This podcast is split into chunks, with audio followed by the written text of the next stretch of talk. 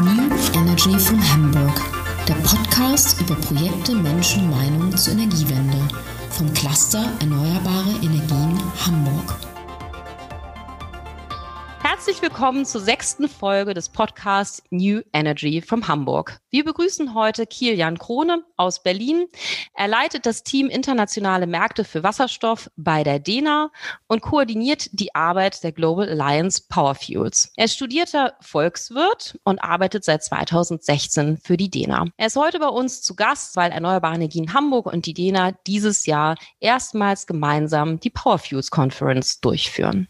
Herzlich willkommen, Herr Krone. Hallo, Frau Dose, freue mich hier zu sein. Sie sind Teamleiter der Global Power Fuels Alliance. Das klingt sehr beeindruckend und sehr international. Wofür steht diese Alliance und was machen Sie genau? Ja, wir sind mit der Allianz gestartet im Jahr 2018, weil wir gesehen haben, schon vielleicht auch etwas früher als andere, dass wir eine Art globalen Markt auch für Wasserstoff und damit auch für grüne Moleküle brauchen werden, um die Ziele der Energiewende zu erreichen. Das war als deutsche Energie Energieagentur zunächst eine Sache, die wir für Deutschland verstanden haben. Und Deutschland ist ja ein Land, was traditionell immer sehr viel Energie importiert hat und andere Dinge exportiert hat. Und ich glaube, daran wird sich auch nicht allzu viel ändern, wenn die Energiewende voranschreitet. Wir haben uns in der Global Alliance Power Fuels Partner gesucht und Unternehmen, die diese Vision teilen und die mit uns gemeinsam an verschiedenen Themen arbeiten. Die übergreifende Frage ist immer noch, wie schaffen wir denn einen globalen Markt zu kreieren? Was sind die notwendigen Rahmenbedingungen?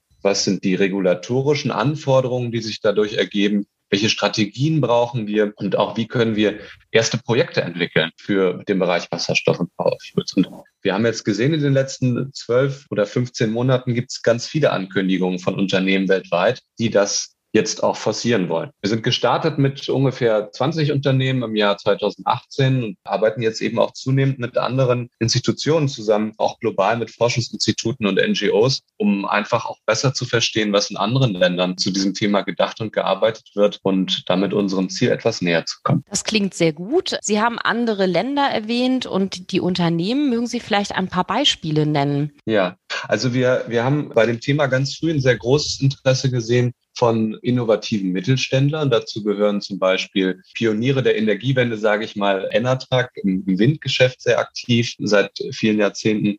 Dann die Firma Sunfire, die für das Thema Elektrolyseure steht und auch synthetische Kohlenwasserstoffe, also E-Diesel und E-Benzin. Aber auch von sehr großen Unternehmen, die vielleicht bekannt sind. Mitsubishi International ist ein sehr großer Finanzierer, der sehr aktiv ist aus Japan Firmen wie Exxon und Shell haben uns von Anfang an unterstützt und sind, glaube ich, sehr wichtig, weil die wissen am besten, wie wir große Projekte aufziehen und die wirtschaftlich umsetzen. Und das sind Unternehmen, mit denen wir zusammenarbeiten. Bei den Kooperationspartnern reicht das von einer Business School in Moskau über ein Forschungsinstitut in Australien da sind wir sehr breit aufgestellt. Das klingt sehr interessant und passt natürlich auch sehr gut zu unseren aktuellen Entwicklungen, da wahrscheinlich viele wissen, dass wir seit neuestem ja auch Shell bei uns im Vorstand haben und genau mit solchen Unternehmen eben stärker zusammenarbeiten oder Mitsubishi, die hier in Mooreburg in Hamburg sehr aktiv sind. Es gibt in Deutschland ja. äh, die nationale Wasserstoffstrategie seit Sommer letzten Jahres, sehr häufig besprochen worden, zum Teil auch kritisiert worden. Wie schätzen Sie diese Strategie ein? Also die Wasserstoffstrategie hier in Deutschland, die hat ja auch etwas gedauert, bis wir sie hatten. War sehr viel früher angekündigt, als sie dann am Ende da war. Und ich glaube, grundsätzlich kann man sagen, es ist erstmal eine recht ambitionierte Strategie und sie ist auch glaubwürdig, was die finanzielle Ausstattung angeht. Also wir haben mit den 9 Milliarden Euro, die eingeplant sind, erstmal mehr, als das sicherlich viele erwartet hätten. Wir haben davon profitiert, dass es mit der Corona-Krise zeitlich einfach zusammengetroffen ist im Konjunkturpaket. Gleichzeitig sehen wir die Herausforderung in der Umsetzung. Das betrifft vor allem die große Anzahl von Ressorts, die zu diesem Thema arbeiten, die sich untereinander abstimmen müssen, die vielen Stakeholder hier in Deutschland. Und das macht die Governance natürlich tatsächlich zu einer Herausforderung. Wir sehen aber auch, das hat Herr Kaufmann ja zuletzt auch in einem FAZ-Interview gesagt, der Wasserstoffbeauftragte der Bundesregierung, mit den neuen ambitionierten Klimazielen, Klimaneutralität bis 2045, wird das wohl nicht reichen. Das ist eine Strategie, die also mit vielleicht viel gutem Willen bis 2050 Klimaneutralität garantieren kann, aber das um fünf Jahre zu beschleunigen, der wird wahrscheinlich noch mehr gemacht werden müssen und nochmal nachgelegt werden. Mhm. Ja, das, das schätzen wir auch so. Deutschland ist ja nicht alleine. Energiewende muss man ja im europäischen Kontext denken. Wie sehen Sie das sozusagen, das Zusammenspiel eben mit europäischen Wasserstoffbeschreibungen, auch mit dem European Green Deal? Was muss da noch geleistet werden? Also wir sehen, dass die Ziele erstmal kongruent sind mit dem, was an, an Zielen ist. Wenn man sich die Elektrolyseursziele anguckt, zum Beispiel die nationalen von 5 Gigawatt und so, dass das durchaus zusammenpasst. Es ist konsistent. Das wird auch der deutschen Ambition, aber eben auch der europäischen Ambition gerecht. Es gibt aber ein paar Themen, die, wir für extrem wichtig halten. Ich glaube, das vordergründigste ist das Thema Infrastruktur. Da gibt es mit dem Hydrogen Backbone auch schon Bestrebungen der Industrie, wie man das gestalten könnte. Jetzt bräuchte es dann auch eine Antwort aus der Politik wie man zu einem europäischen Wasserstoffnetz kommt. Und äh, ganz viele Punkte, die jetzt die Ausgestaltung der Nachhaltigkeitskriterien das Schaffen eines Marktes betreffen. Also wir haben ja, das wissen viele nicht, wir haben ja keinen einen Wasserstoffmarkt, zumindest nicht auf die vorhersehbare Zukunft, sondern wir haben aktuell Anreize im Verkehr, in der Industrie, in vielen anderen Bereichen, die jeweils unterschiedlich ausgestaltet sind. Und am weitesten ist sicherlich das Thema Anwendung im Verkehr. Da gibt es auch die größte Bereitschaft, Geld zu bezahlen, weil dort auch schon Biokraftstoffe und andere, sagen wir, teurere Alternativen in Betrieb sind als jetzt in der Industrie und kein internationaler Wettbewerb besteht. Aber ich glaube, wir müssen sehen, dass es eben ein Markt wird, der dieselben Standards hat in allen Anwendungsbereichen. Ich glaube, wir können uns auch mit dem Ziel Klimaneutralität nicht mehr leisten, nur in den einen oder anderen Sektor zu schauen. Da wünsche ich mir vielleicht auch ein bisschen Engagement der Bundesregierung, zu sagen, wir, wir setzen uns dafür ein auf europäischer Ebene, dass es eben zu einer Art umfassenden Perspektive auf das Thema Wasserstoff kommt, auch regulatorisch. Das wäre mir sehr wichtig. Ja, das ist, denke ich, der Dreh- und Angelpunkt. Ganz klar, das äh, sehen wir auch so. Sie haben schon ganz am Anfang des Interviews erwähnt, dass Importe in Deutschland traditionell eine sehr starke Rolle spielen. Nun gehen ja auch viele davon aus, dass das auch im Bereich des Wasserstoffs so sein wird. Welche Länder sehen Sie da vor allen Dingen im Fokus? Wo werden die Importe am Anfang herkommen und warum? Wir haben ja auch gerade über das europäische Thema gesprochen. Und bei der Importdiskussion, die ist häufig auch ein bisschen bisschen missverständlich, denn ich glaube, dass wir sehr viele erneuerbare Potenziale gerade in Südeuropa haben, was Solarpotenziale angeht, aber sicherlich auch im Offshore-Bereich. Und die Potenziale, die werden wir ja auch innereuropäisch nutzen. Die tauchen als Importe in der Diskussion häufig nicht auf, aber sind natürlich genauso wichtig. Darüber hinaus wird es auch außereuropäische Importe geben. Und wo das passiert, das entscheidet sicherlich am Ende der Markt, zumindest für die Wasserstoffderivate, die man leicht per Schiff transportieren kann, wo man also keine eigene Infrastruktur braucht. Das betrifft vor allem Ammoniak, Methanol und synthetische Kohlenwasserstoffe, also Rohöl und Folgeprodukte, denn die können im Prinzip überall produziert werden. Und die werden sicherlich insbesondere dort produziert, wo zwei Faktoren vorhanden sind. Das eine sind die allgemeinen Investitionsbedingungen. Das sage ich jetzt mal zuerst und vielleicht ein bisschen ungewöhnlich. Aber schauen wir uns beispielsweise mal die Ukraine an oder, oder ähnliche Länder mit einer gewissen politischen Unsicherheit. Die Kapitalkosten, die Sie da als Unternehmen haben, sind locker doppelt so wie in Europa. Und CapEx machen den größten Teil des Produktpreises aus in dem Bereich. Das heißt, das ist ein ganz, ganz wichtiger Hebel, der häufig in der Diskussion vergessen wird. Darüber hinaus geht es natürlich um EE-Potenziale und Flächenpotenziale, insbesondere für Solar, denn da erwarten wir auch noch weitere Preissenkungen in den nächsten Jahren. Gegebenenfalls Offshore-Wind, weil da eben die Anzahl der Stunden, die der Elektrolyseur laufen kann, eben sehr, sehr hoch sind. Das heißt, alle reden über ja, Südafrika, Mittleren Osten, Nahen Osten, Südamerika und Australien. Ich glaube, das sind auch Länder, die da diese Kriterien sehr gut erfüllen. Vielleicht gibt es aber eben noch ein paar Länder, die einige noch nicht auf dem Schirm haben. Quebec ist so ein Bereich, wo sehr gute Offshore-Potenziale da sind, zum Beispiel, mit denen wir auch in Kontakt stehen. Ja, das ist ein Rennen, das wird sicherlich ausgetragen, aber eben nicht nur über den Bereich der, der Wind- und Sonnenpotenziale, sondern eben auch über Rahmenbedingungen im Bereich Finanzierung. Wie meistens, äh, das war ja auch am Anfang der Offshore-Periode so, dass man da auch erstmal schauen musste, wie sich das Ganze entwickelt hat. Es ist aber auch spannend, dass Sie Quebec ähm, erwähnt haben. Das ist auch eine Region, mit der wir ja auch schon länger in Kontakt stehen und dass wir auch wahrgenommen haben, dass sich da auch ein bisschen was tut. Eine weitere Debatte, die sich hier häufig auch entspinnt, ist tatsächlich die, wie wird das Verhältnis von grünem zu blauem Wasserstoff oder gar noch andersfarbigen Wasserstoffarten sein bei den Importen. Das ist ja durchaus auch ein kleines Politikum und natürlich auch für ein Cluster für erneuerbare Energien eine nicht ganz unerhebliche Frage. Wie schätzen Sie das ein? sehr äh, schwierige Frage und ich glaube in den letzten zwei Jahren in Deutschland auch fast die dominierende Frage im Bereich Wasserstoff. Ich hatte das vorhin gerade schon mal so ein bisschen versucht zu skizzieren, dass wir da eigentlich von zwei Märkten sprechen und die definieren sich durch die Anwendung. Wir haben einmal den Markt für Wasserstoff als Wasserstoff am Ende, vor allem für ja, einen ganzen Bereich, der jetzt die Gasinfrastruktur abdeckt. Und wir haben den Markt für leichter zu transportierende Folgeprodukte. Ich glaube, die müssen wir ein bisschen auseinander definieren. Denn die Studien, die es zu Deutschland gibt und zu Klimaneutralität, und die sind für 2050 gerechnet und nicht 2045, die gehen davon aus, dass wir bis zu 900 Terawattstunden an synthetischen Energieträgern und blauem Wasserstoff brauchen bis 2050. Einige gehen von weniger aus, vielleicht 100 bis 200, aber das ist so die Größenordnung. Und auch die Wasserstoffstrategie geht ja von ungefähr 100 Terawattstunden aus bis 2030 für diesen Bereich. Das heißt, wir können eigentlich recht sicher sein, dass es vielleicht so einen Sockel gibt von 100, 200 Terawattstunden mit sehr großer Sicherheit, den wir als Wasserstoff in, Deutschland auch brauchen werden. Und für den ergibt sich eben diese Frage grün versus blau. Ergibt sich nicht für den Bereich äh, Ammoniak, Methanol, flüssige Kraftstoffe, Industrierohstoffe, die man eben woanders herstellen kann. Denn das wieder umzuwandeln, macht da ja wenig Sinn. So, und für diesen Bereich sehen wir zum Blau, zum Grün. Der blaue Wasserstoff hat eine schlechtere Emissionsbilanz. Das muss man vorneweg auch klar sagen. Die wird im Wesentlichen betrieben durch die Methanemissionen, die in der Vorkette entstehen. Und wenn man das alles berücksichtigt, auch die Emissionen beim grünen Wasserstoff berücksichtigt, kommt man auf ein Verhältnis von vielleicht sechs zu eins. Also sechsmal besser ist der grüne Wasserstoff. Das heißt, langfristig für Klimaneutralität ist grüner Wasserstoff ganz klar der Favorit.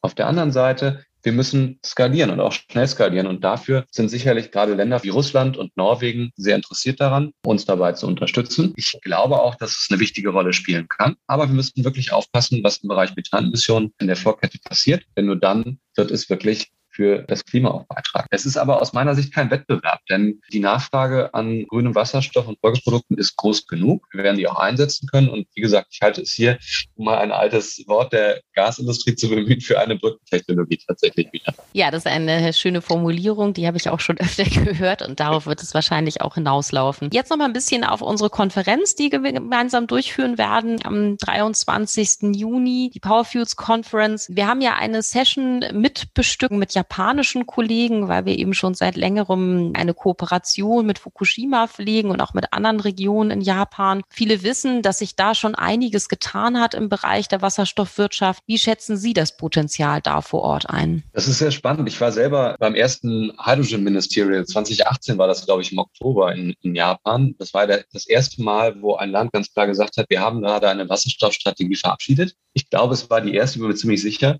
Und wir laden euch alle ein, jetzt hier mitzumachen und mitzudiskutieren. Das war sehr, sehr spannend zu sehen, weil die Diskussion in Deutschland noch gar nicht so weit war.